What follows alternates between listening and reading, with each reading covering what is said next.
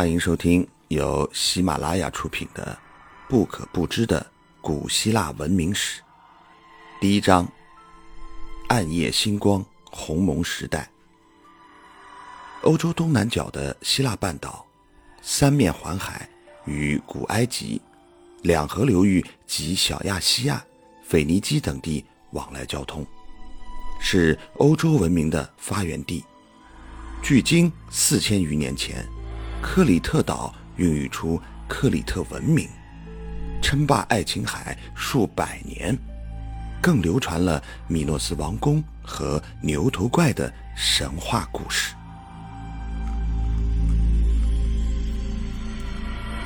欧洲东南角的古希腊半岛，三面环海，与古埃及、两河流域及小亚细亚。腓尼基等地往来交通，是欧洲文明的发源地。